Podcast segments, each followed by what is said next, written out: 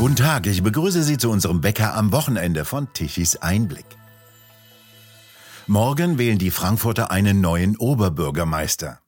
Dort ist die grüne Soße Nationalgericht, ein Gemisch aus sieben Kräutern und Dickmilch. Wie fast alles in Frankfurt soll auch die grüne Soße auf Johann Wolfgang von Goethe zurückgehen, dessen Mutter die Rezeptur beherrscht haben soll. Kaum eine Küche in Frankfurt ohne Grisauce, wie der Frankfurter sagt. Und natürlich gibt es ein Denkmal dafür und ein Festival. So populär ist die Grisauce, dass die Veranstalterin eines Grünen Soße Festivals als unabhängige Kandidatin für das Amt des Oberbürgermeisters kandidiert. Um Klimaziele und Verkehrswende geht es der Kandidatin Maja Wolf. Sie ist eine von 20 Kandidaten für das Amt, das frei wurde, weil der bisherige Oberbürgermeister Peter Feldmann bis zum Hals in einer schmierigen Korruptionsaffärensoße der dortigen Arbeiterwohlfahrt steckt. Wobei die an solche Art Schmutzeleien gewohnten Bürger das weit überhöhte Gehalt an die frisch angetraute Ehefrau des Oberbürgermeisters sogar noch verziehen hätten. Nicht aber, dass er im Gerichtsverfahren erklärte, dass er die Frau nur wegen einer Schwangerschaft geheiratet hätte und das auch erst, nachdem sie partout nicht abtreiben wollte. Dieser schamlose Verrat an der Partnerin und peinliche Blick in die diversen Betten des Oberbürgermeisters war dann doch den ob ihrer Toleranz so stolzen Frankfurtern zu viel und sorgte für eine satte 95 Prozent Mehrheit bei dessen Abwahl. Und nun also ist Frankfurt eine ergebnisoffene Stadt. Seit September 2021 regiert ein Viererbündnis aus Grünen, SPD, FDP und der Schrumpfpartei Volt. Zusammen mit dem Oberbürgermeister bilden die Dezernenten der Koalition ein fragiles, sich gegenseitig lähmendes Kollegialorgan. Die einst lebhafte und krachend moderne Stadt schläft in ererbter Schönheit. Untypisch für ein Gemeinwesen, das in den Nachkriegsjahrzehnten in Deutschland den Takt angegeben hat. Jeglicher politischer Impuls fehlt. Eingeweiht wurde noch von Altoberbürgermeister Feldmann eine rekonstruierte Altstadt, die aber geht noch auf die frühere Oberbürgermeisterin Petra Roth zurück. Nichts bewegt sich in der Stadt außer Rückschritt. Die zentrale internationale Automobilausstellung IAA ist an München verloren. Und die global ausstrahlende Buchmesse ist im Zuge von Corona und zunehmender politischer Reglementierung der Aussteller entwertet und entbehrt der früheren intellektuellen Strahlkraft. Sie hat das wichtige Geschäft des globalen Literaturrechtehandels faktisch verloren und ist abgetaucht auf das Niveau der Bedeutungslosigkeit des Leipziger Pendants. Den Sprung in die Welt der digitalen Kommunikation hat die Messe ohnehin verpennt. Auch der Finanzplatz Frankfurt ist angeschlagen. Die Hoffnung, wieder an Bedeutung zu erlangen, indem man im Zuge des Brexit Londoner Banken nach Frankfurt holt, ist gescheitert. Die Europäische Zentralbank ist zwar ein wuchernder Moloch der Bürokratie, Impulse aber gehen von ihren Beamten kaum aus. Jetzt soll es Bahnbabo richten. Ein anderer Kandidat. So nennen ihn zumindest seine jugendlichen Fans.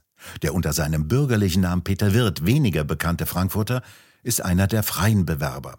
Straßenbahnfahrer, muskelbepackt und immer mit der Ray-Ban-Brille eines US-Piloten auftretend.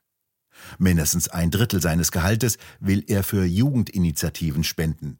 Das wären circa 5000 Euro des Oberbürgermeistergehaltes. Verschmitzt sagt er dazu, wenn Sie den Tarifvertrag anschauen, würden Sie sich wundern, für wie wenig ich derzeit arbeite. Für ihn kann es nur mehr werden.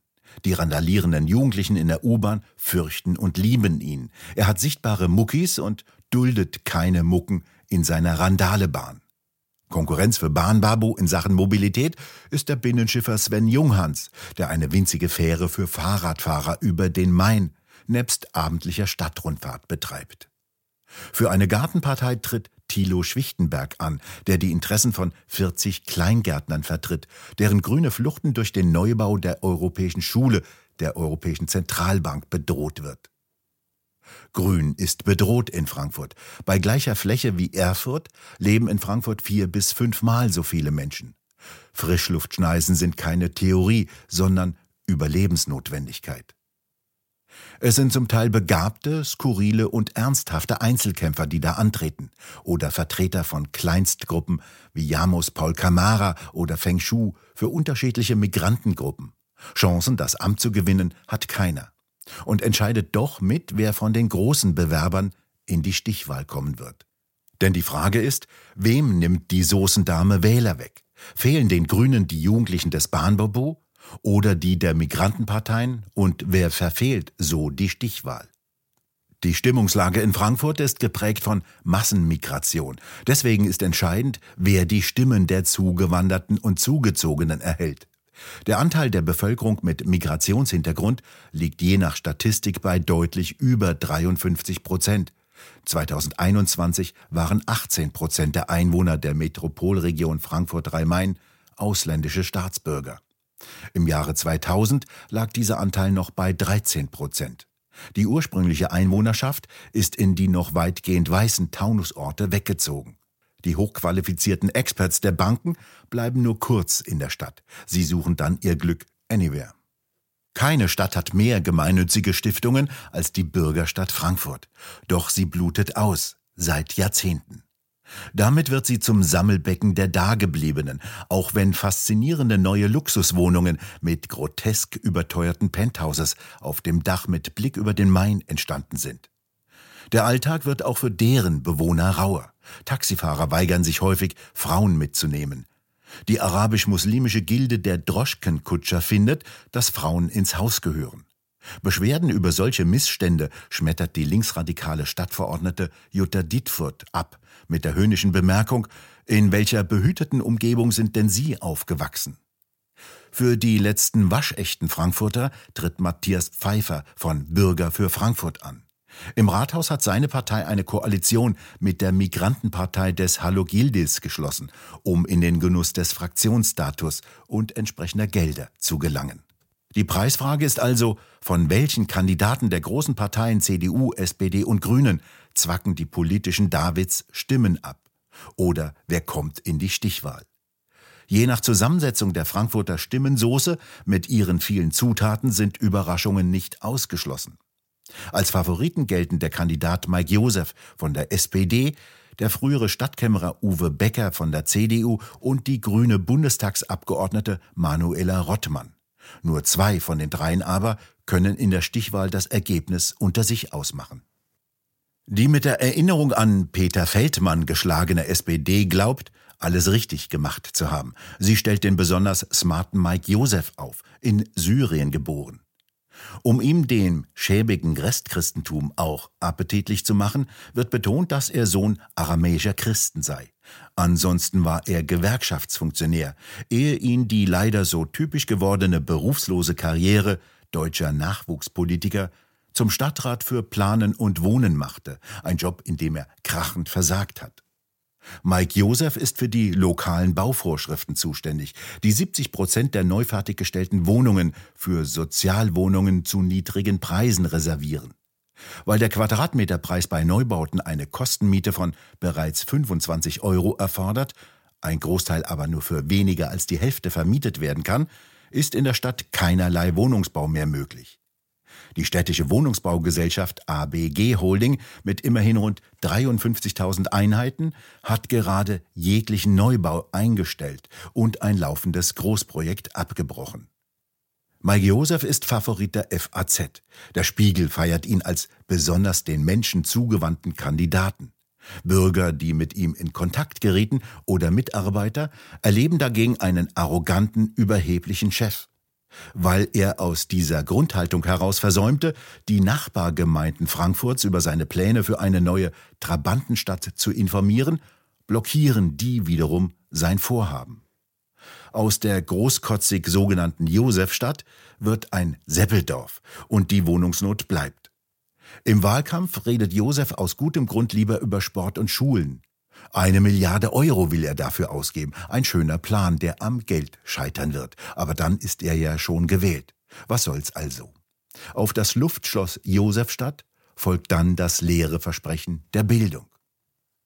Obwohl Frankfurt eine politisch weitgehend vergrünte Stadt ist, wie sonst nur noch Berlin Mitte, sind die Chancen der grünen Spitzenkandidatin Manuela Rottmann eher übersichtlich. Sie tritt unbeholfen auf, wagt nicht einmal die Frage zu beantworten, ob sie überhaupt eine richtige Wohnung in der Stadt hat. Sie ist erkennbar auf Durchreise zu höherer Berufung zwecks Rettung des Planeten. Bei einem Quiz unter den Kandidaten wird danach gefragt, wie viel eine Einzelfahrt mit den öffentlichen Verkehrsmitteln kostet. Alle Kandidaten wissen es, nur Dienstwagen Rottmann muss abschreiben und korrigiert krakelig ihr Ergebnis nachträglich. Und bei der Frage nach dem Geburtsjahr von Goethe erfindet sie 1776 statt 1749. Unverzeihlich vor dem Kreis der bürgerlichen Frankfurter Montagsgesellschaft, die die Befragung organisiert hat. Ansonsten redet sie viel über Klimapolitik als Hauptziel einer möglichen Amtszeit. Dies klingt hilflos angesichts der Folgen, die der grüne Verkehrsdezernent der Stadt Frankfurt bereits eingebrockt hat. Denn ähnlich wie in Berlin werden auch in Frankfurt Straßen verengt oder gleich ganz gesperrt. Mit einem Unterschied. Städtebaulich ist Frankfurt seit jeher sehr verdichtet. Seine Verkehrsachsen sind eng. Die Folgen einer wohlhabenden, aber öffentlich bescheiden auftretenden Bürgerschaft, die auf grandiose Boulevards verzichtet hat und keine Aufmarschstraßen für Preußens Glanz und Gloria wie in Berlin brauchte. Im total gesperrten Öderweg, einer fast kleinstädtischen Idylle, klagt die Besitzerin eines Hutladens, dass sie mit Ach und Krach Corona überlebt habe, nicht aber die Sperrung dieser belebten Straße. Weil dafür jetzt die Nebenstraßen überlastet sind, soll die autofreie Zone ausgeweitet werden. In anderen Stadtteilen werden Parkplätze mit seltsamen Holz-Stahlgerüsten blockiert. Breit ausladende Fahrradwege und Fahrradstraßen ver- oder behindern den Autoverkehr, aber locken kaum mehr Fahrradfahrer an, weil ihre Wege dann doch wieder im Chaos einer gefahrenträchtigen Kreuzung enden. Der Verkehrspolitik erscheint alles recht, wenn nur Autos behindert werden. Wer in Frankfurt wohnt, soll auf sein Auto verzichten, weil er es nicht abstellen kann. Mittlerweile regt sich Widerspruch sogar in der grün dominierten Nordstadt, dem bevorzugten Wohngebiet der meist im Stadtdienst Beschäftigten und mit preiswerten städtischen Altbauwohnungen versorgten grünen Schickeria. Die Teslas als Zweitautos finden keinen Stellplatz mehr. Aber so richtig in die Offensive traut sich auch CDU-Becker nicht. Einst konnte sich die Frankfurter CDU nur mit kantigen Typen wie Manfred Kanter zur Wehr setzen. In den 70ern wurden Zufahrten zu CDU-Veranstaltungen mit Nagelbrettern blockiert. Walter Wallmann schaffte dann die Wende und eroberte Stadt und Land Hessen für die CDU. Aber auf Kommando von der CDU-Bundesspitze pflegt Becker die leisen Töne. Er will im Schlafwagen an die Macht kommen, nicht mit Krawall und am liebsten soll alles so bleiben, wie es ist, bloß eben etwas netter. Zwar rückte Becker unmittelbar nach der Berlin-Wahl mit den dortigen Verlusten für SPD und Grüne die Rückkehr zu einem neuen Mobilitätskonzept in den Vordergrund. Er setzt darauf, dass die Grünen selbst bei ihrer eigenen Klientel massiv überzogen haben, und als Höhepunkt seines politischen Mutes plädiert er für eine Waffenverbotszone im Bahnhofsviertel und der Einkaufsstraße Zeil. Sogar die Polizei soll wieder eingesetzt werden und nicht nur die freundlichen Streetworker vom Sozialamt. Ob das reicht? Jeden Tag werde ein Messerangriff gezählt, sagt die CDU in einer internen Positionierung. 504 Opfer bei 403 Angriffen waren es 2021, im Jahr davor 336. Frankfurt ist tatsächlich eine lebenswerte Stadt, was allerdings Besucher, die mit der Bahn kommen, so nicht bestätigen können. Immer schon war das Bahnhofsviertel das größte Bordell Deutschlands und übertraf an Dreck, Drogen und Kriminalität Hamburgs Reeperbahn um ein Vielfaches. Auf engster Fläche wird gefickt, gedealt und gestorben. Es ist ein Mikrokosmos menschlichen Elends und menschlicher Boshaftigkeit. Edle Bars und teure Restaurants, die das Crackviertel in ein leuchtendes Innenstadtviertel umwandeln sollten, haben längst wieder den Rückzug angetreten.